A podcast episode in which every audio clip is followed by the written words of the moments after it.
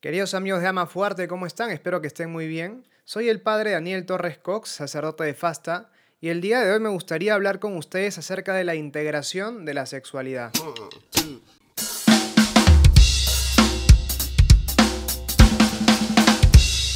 Bien, sé que es un tema que a primera vista no resulta muy atractivo, no es tal vez, no sé, algo como hablar del cuerpo, de las relaciones sexuales, del placer como hemos venido hablando, que son temas que a primera vista llaman la atención, pero no por eso este tema de integrar la sexualidad al amor deja de ser un tema importante. ¿De qué vamos a hablar concretamente el día de hoy? Bien, vamos a retomar algunas cosas que hemos visto anteriormente. En primer lugar, hablar de esas cosas que controlo y cosas que no controlo en materia de sexualidad.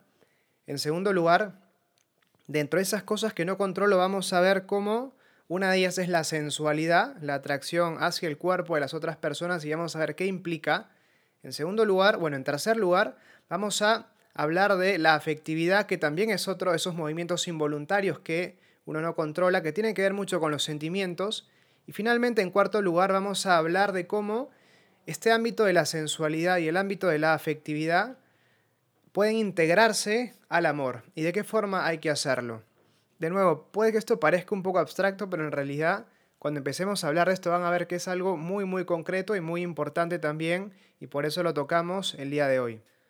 Bueno, una primera cosa a tener en cuenta es que, como decíamos inicialmente, hay cosas que yo controlo en mi vida en general y en materia de sexualidad y cosas que, sobre las que no tengo ningún tipo de control. O en todo caso el control que ejerzo sobre ellas es indirecto. ¿En qué sentido? Amar es buscar el bien y lo mejor para la otra persona y entonces el amor se entiende como una decisión. Yo elijo a quién amar. Pero también hay una serie de cosas que yo no controlo. Yo no controlo, por ejemplo, de quién me puedo enamorar, por quién empiezo a tener sentimientos de atracción, qué cualidades de otras personas me pueden resultar físicamente atractivas de forma tal que me sienta yo atraído hacia el cuerpo de esas personas. Y Juan Pablo II, cuando escribe Amor y Responsabilidad, él divide estos ámbitos que uno no controla directamente en dos, la sensualidad y la afectividad. Obviamente uno, dependiendo de eh, los estudios que tenga, dependiendo de eh, cuál es eh, el background que cada uno tiene, puede entender cosas distintas por sensualidad y por afectividad. En este momento vamos a explicarlos tal cual los explica él y vamos a usarlos en los términos en los cuales él los usa. Después, cada quien podrá tomar el contenido y, darle el nombre que uno tal vez desde la psicología, desde la, no sé, filosofía, etcétera, les da a cada uno de ellos. Pero lo que nos interesa más que el nombre es las realidades a las cuales ambas se refieren. Si nos interesa no tanto el nombre, sino el fenómeno. Eso es muy importante. ¿Por qué esto es importante? estas realidades, digo, porque son realidades que están eh, permanentemente en juego cuando se habla de las relaciones con la persona del sexo opuesto y son realidades que no se ordenan naturalmente al amor. Son realidades muy fuertes, muy intensas. La atracción física es muy fuerte. Los sentimientos que uno puede tener hacia otras personas pueden llegar realmente a ser muy fuertes. Y son realidades que muchas veces se confunden con el amor, pero no son amor. Y por eso hay que integrarlas al amor. Hemos venido diciendo, por ejemplo, que los sentimientos son un insumo para el amor. Hemos venido diciendo también que el placer sexual es un insumo para el amor. Sentimientos que miran a la afectividad, placer que mira a la sensualidad. Bueno, pero ¿cómo los integramos entonces al amor para que sean realmente un insumo y ayuden a que el amor crezca y sea más fuerte y no terminen alejándome, que es lo que puede pasar si es que les soltamos las riendas? Bien, dicho esto entonces que hay cosas que controlo y cosas que no, yo no controlo de quién me siento eh, físicamente o por quién me siento físicamente atraído, qué cualidades del cuerpo de otras personas o de las personas del sexo opuesto me generan una mayor atracción que otras, como tampoco puedo controlar hacia quién empiezo a sentir eh, este enamoramiento, por ejemplo, esta, este, tal vez este flechazo de ese amor a primera vista del que se habla. Bueno, son cosas que no controlo. Yo puedo controlar, sí, a quién amar. Puedo elegir buscar el bien de la otra persona. Ahora, viendo que hay cosas que no controlo y que es necesario integrar al amor, ¿cómo las integramos? De eso vamos a hablar ahora. Vamos por partes. Hablemos ahora de la sensualidad. ¿Qué es la sensualidad? Bueno, una primera cosa a tener en cuenta es que la sexualidad es un movimiento involuntario. Yo no controlo, como decíamos, hacia quien me siento físicamente atraído. Es un movimiento involuntario orientado hacia el cuerpo como potencial objeto de placer. ¿Es malo? No, es natural. Es lo que hablamos o lo que denominamos atracción física. De nuevo, no es algo malo, es algo simplemente natural, es algo que experimentamos todos nosotros como seres humanos. No es malo, pero es necesario integrarlo al amor, integrarlo al valor total de la persona, como vamos a ver ahora. ¿Es un insumo para el amor? Sí, es un insumo muy poderoso para el amor, sí pero no se ordena solo hacia el amor. Por eso es que hay que ordenarlo. Cuando hablamos de sensualidad, como decíamos, estamos hablando de esa atracción física intensa o atracción física directamente hacia el cuerpo de la otra persona. De nuevo, no es algo malo, es algo natural en todos los seres humanos. Y de hecho, puede ser un insumo para el amor porque tal vez si es que yo no me siento físicamente atraído hacia alguien, nunca voy, nunca le hablo y al final no termino conociendo a esa persona y no terminamos realmente en una relación y casándonos, teniendo hijos, etc. ¿no? Y todo comenzó por la atracción física. No es algo malo, pero hay que canalizarlo, hay que ordenarlo. Ahora, ¿cuál es el riesgo de la sensualidad? El, y por eso la necesidad de ordenarla hacia el amor. Es que toma al otro siempre como un potencial objeto de placer. La sensualidad no mira tanto a cómo es la otra persona en realidad, sino mira solamente a su cuerpo. Si la persona fuera solamente cuerpo, entonces la sensualidad abarcaría a toda la persona en toda su riqueza personal. Pero la persona no es solamente su cuerpo, es una unidad de cuerpo y alma. Por eso además de tener manos bonitas, tiene también pensamientos bonitos o no, tiene también sueños hermosos o no, tiene también un pasado que marca el lugar en el que está ahora y un futuro tal vez al que quiere ya esta persona orientarse, somos una unidad de cuerpo y alma, no solamente somos nuestro cuerpo. El tema es que si es que dejamos suelta la, sensualidad y no la tratamos de ordenar al amor, como decíamos, puede que esto me lleve a considerar a la otra persona y acercarme a ella solamente por el bien físico que me puede proporcionar, por el placer que me puede proporcionar. Termino pues usando a la otra persona. Una persona que es que posee una riqueza incalculable de alguna forma termino desmembrándola, termino eh, cercenándola, porque no la considero como una persona completa, sino me quedo solamente con un aspecto de ella, que es bueno, que es su cuerpo. Pero eh, dejando que prime la sensualidad, no alcanzo a abarcar a la persona, como decíamos, en su totalidad. Ejemplos de una sensualidad que es librada solamente a sus fuerzas, bueno, buscar relaciones sexuales ocasionales. Claramente busco otras personas solamente por su cuerpo, por cómo se ven o por el placer que me pueden proporcionar. La pornografía o tal vez andar buscando fotos, tal vez no explícitamente pornográficas, pero bueno, uno va en Instagram, ve alguna foto que le gusta y se queda mirando, etc. Claro, no estamos hablando de la contemplación de la belleza en sí, sino estamos hablando de la consideración del otro como un potencial objeto de placer. Bien, de eso estamos hablando en este momento. ¿Es mala la sensualidad? No. Pero hay que ordenarla al amor. Lo que sí puede ser malo es dejarla correr por su propia, eh, sin riendas, correr sola y dejarme yo llevar solamente por la sensualidad. ¿Qué pasa cuando pongo en la sensualidad todas las fichas? Y digo, bueno, yo voy a identificar el amor con la sensualidad corres el riesgo de que tu relación dure lo que dura tu cuerpo y el cuerpo de la otra persona. Permanentemente voy a tener que ejercitar mi cuerpo, trabajar mi cuerpo, hacer que mi cuerpo esté bien, porque es lo que sostiene en el fondo mi relación y es lo que me define como persona y como persona valiosa frente a otros. El riesgo es que siempre va a aparecer, siempre va a haber un cuerpo más joven, mejor trabajado, más esbelto o más trabado, le decimos en Perú, más no sé, fornido, bueno, si es que pongo, por ejemplo, en la sensualidad todas las fichas y decido basar mi relación solamente en el cuerpo, entonces mi relación va a ser inestable y va a durar lo que dure mi cuerpo. Si es que pretendo pasar mi valor únicamente en este movimiento de la sensualidad que puedo despertar en otras personas hacia mí, voy a valer en la medida que mi cuerpo eh, tenga un cierto valor o un cierto atractivo, por decirlo de alguna forma. Y el atractivo del cuerpo no dura para siempre, es una realidad a la que todos estamos expuestos como seres humanos. Y aquí es muy importante también el hecho de conocerse. Para poder integrar la sensualidad hacia el amor, es importante conocer, por un lado, cuáles, eh, qué cosas me, me generan una mayor atracción en este ámbito, es decir, a qué realidades soy yo más sensible, tal vez cierta clase de cuerpos me generan una mayor atracción que otros. Bueno, tengo que conocerme en este sentido. Pero también es muy importante tener en cuenta de cuál es el efecto que mi cuerpo produce en otras personas. Porque si es que tengo un cuerpo que tal vez despierta un, movimiento más intenso de la sensualidad en otras personas, bueno, es un elemento muy rico para poder despertar y suscitar en otros el amor, pero hay que canalizarlo con todavía mucha más fuerza. Porque entonces si es que mi cuerpo tiene ese potencial para despertar en otros eh, ese movimiento de la sensualidad, tengo que trabajar eh, con mucho más cuidado en orden a que ese movimiento termine realmente en amor y no en una actitud de uso, que es a lo que tal vez primeramente puede inclinar mi cuerpo si es que me presento de una determinada manera frente a las personas del sexo opuesto. Sí, esto vale para hombres y para mujeres, ¿eh? para todos. Bueno, hablamos en tercer lugar ahora de la afectividad y después vamos a ver cómo se da este tema de la integración. Bueno, no sé si es que he ido bien con los números, ¿no?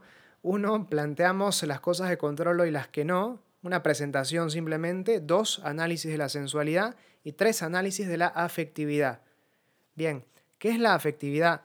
La afectividad es un movimiento involuntario también, igual que la sensualidad solo que ya no se orienta solamente al cuerpo de la otra persona, sino de alguna forma se orienta hacia la persona en su totalidad, pero todavía tampoco poniendo a la otra persona en el centro, sino que el centro sigue estando en mi persona, de forma tal que yo me inclino hacia la otra persona, pero por lo que la otra persona me hace sentir a mí.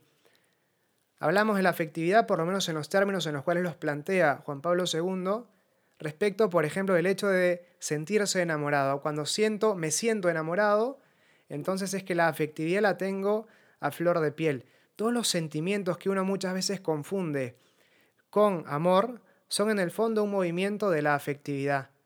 Muchas veces la gente cuando dice te amo lo que quiere decir es siento cosas muy lindas por ti. Bueno, ese sentir cosas muy lindas por la otra persona, eso es eh, ese movimiento de la afectividad que precisamente me hace como como dice Juan Pablo II, girar en la órbita de la otra persona incluso cuando la otra persona no está físicamente presente. No se identifica con la, con la sensualidad, porque la sensualidad mira al otro como potencial objeto de placer. En cambio, pareciera que incluso esa, ese deseo de uso de la otra persona está ausente en la, o pareciera estar ausente al menos a primera vista en la afectividad, de forma tal que yo quiero estar siempre con la otra persona, quiero estar a su lado, no necesariamente eh, hacer algo en términos sexuales, sino simplemente estar con ella, tal vez abrazarla, tal vez tomarla de la mano, tal vez mirarla. Quiero estar con ella. Bien, eso es la, afectividad. Y puede ser también muy intensa, puede ser también muy fuerte. De hecho, como decíamos, muchas veces se la confunde con amor. Y muchas de las cosas que se hacen en el nombre del amor en realidad se hacen en nombre de un amor no entendido como decisión, sino como atracción eh, afectiva, como atracción afectiva.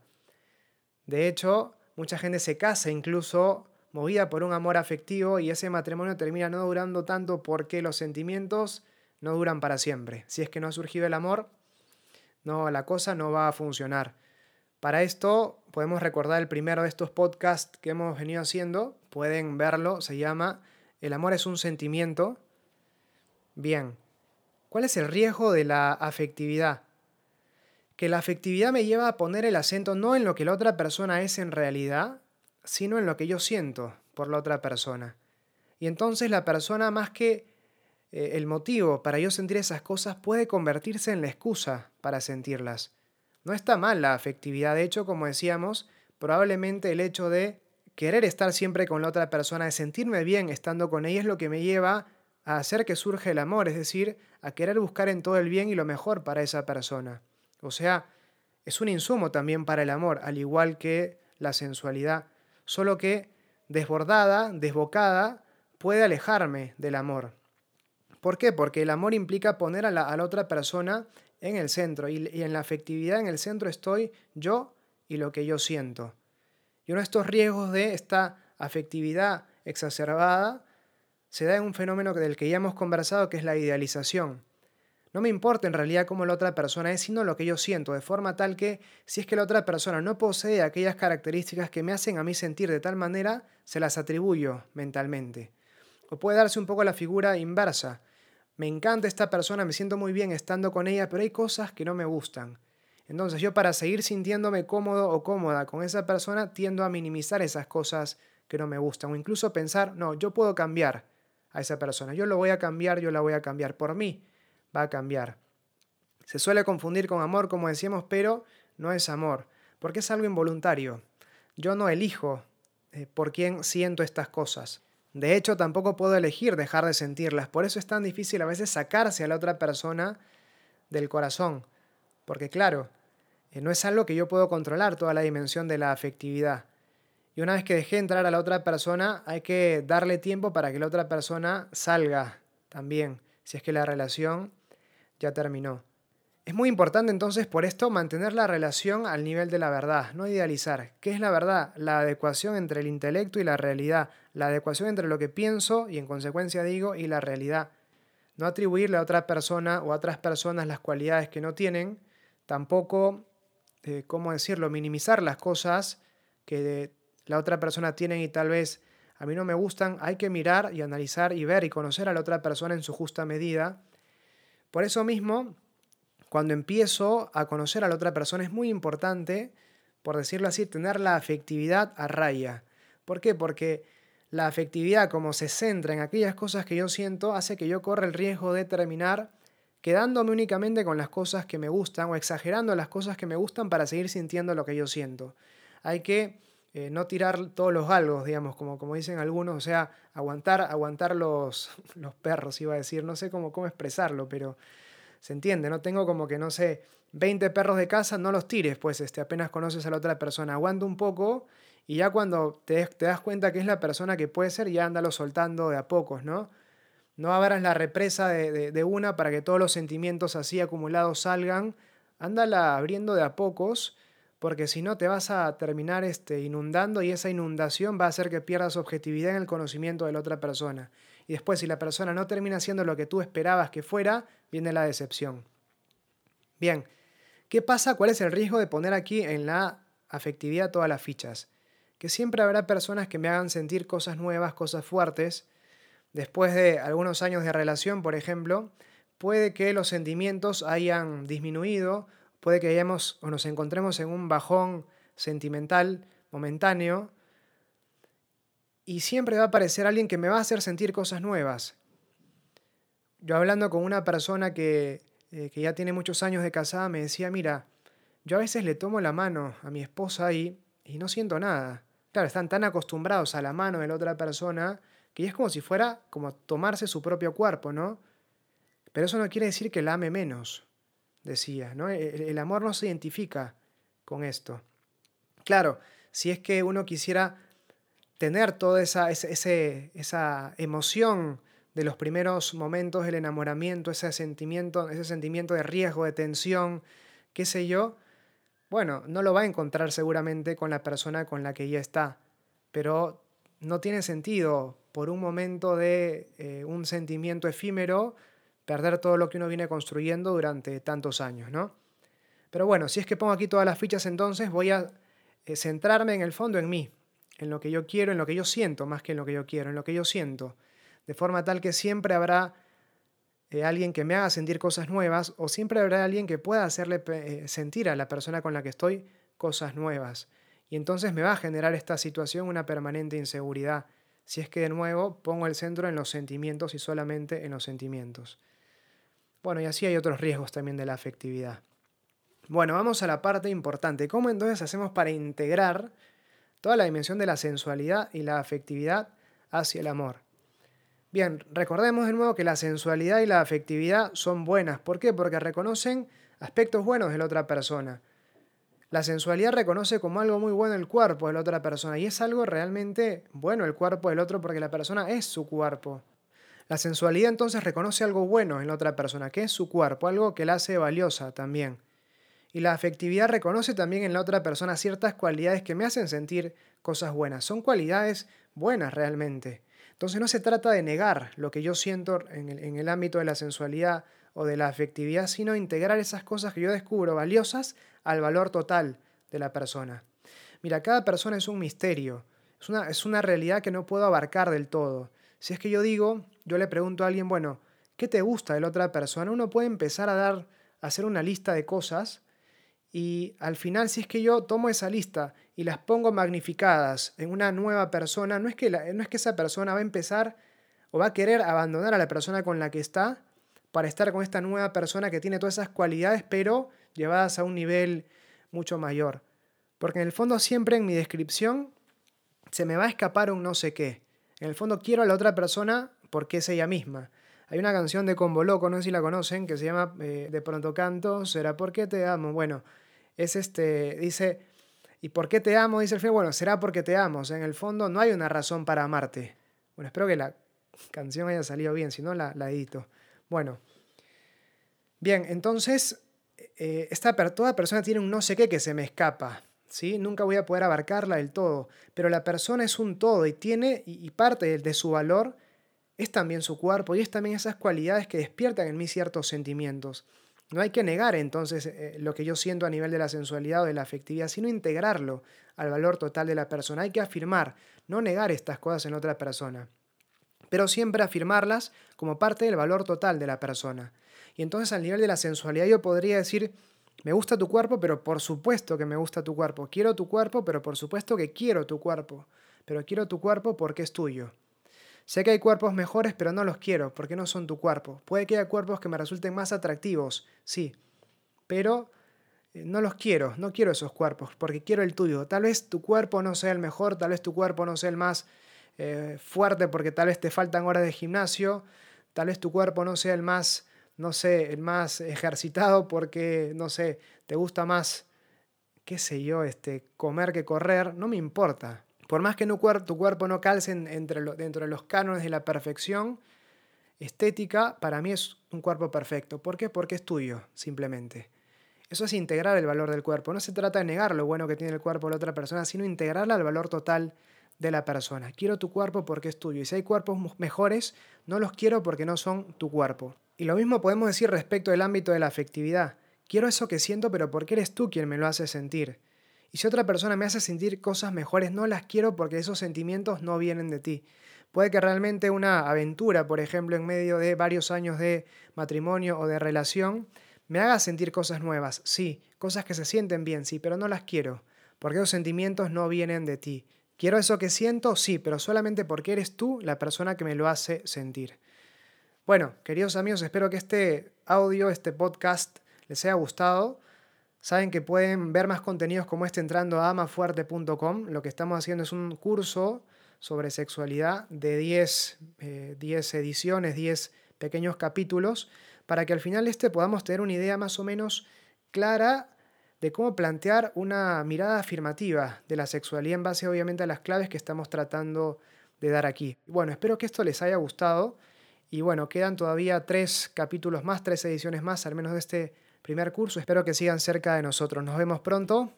Chao.